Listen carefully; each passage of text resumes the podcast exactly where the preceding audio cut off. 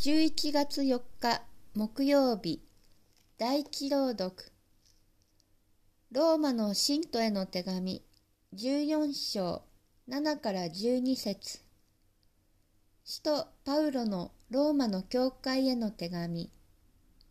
皆さん私たちの中には誰一人自分のために生きる人はなく誰一人自分のために死ぬ人もいません。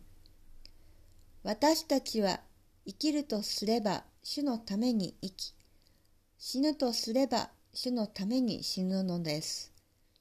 したがって生きるにしても死ぬにしても私たちは主のものです。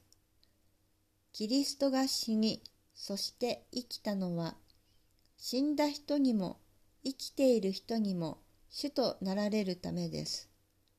それなのになぜあなたは自分の兄弟を裁くのですか？また、なぜ兄弟を侮るのですか？私たちは皆、神の裁きの座の前に立つのです。こう書いてあります。主は言われる。私は生きている。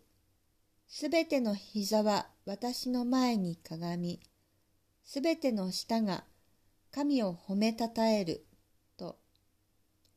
それで私たちは一人一人自分のことについて神に申し述べることになるのです。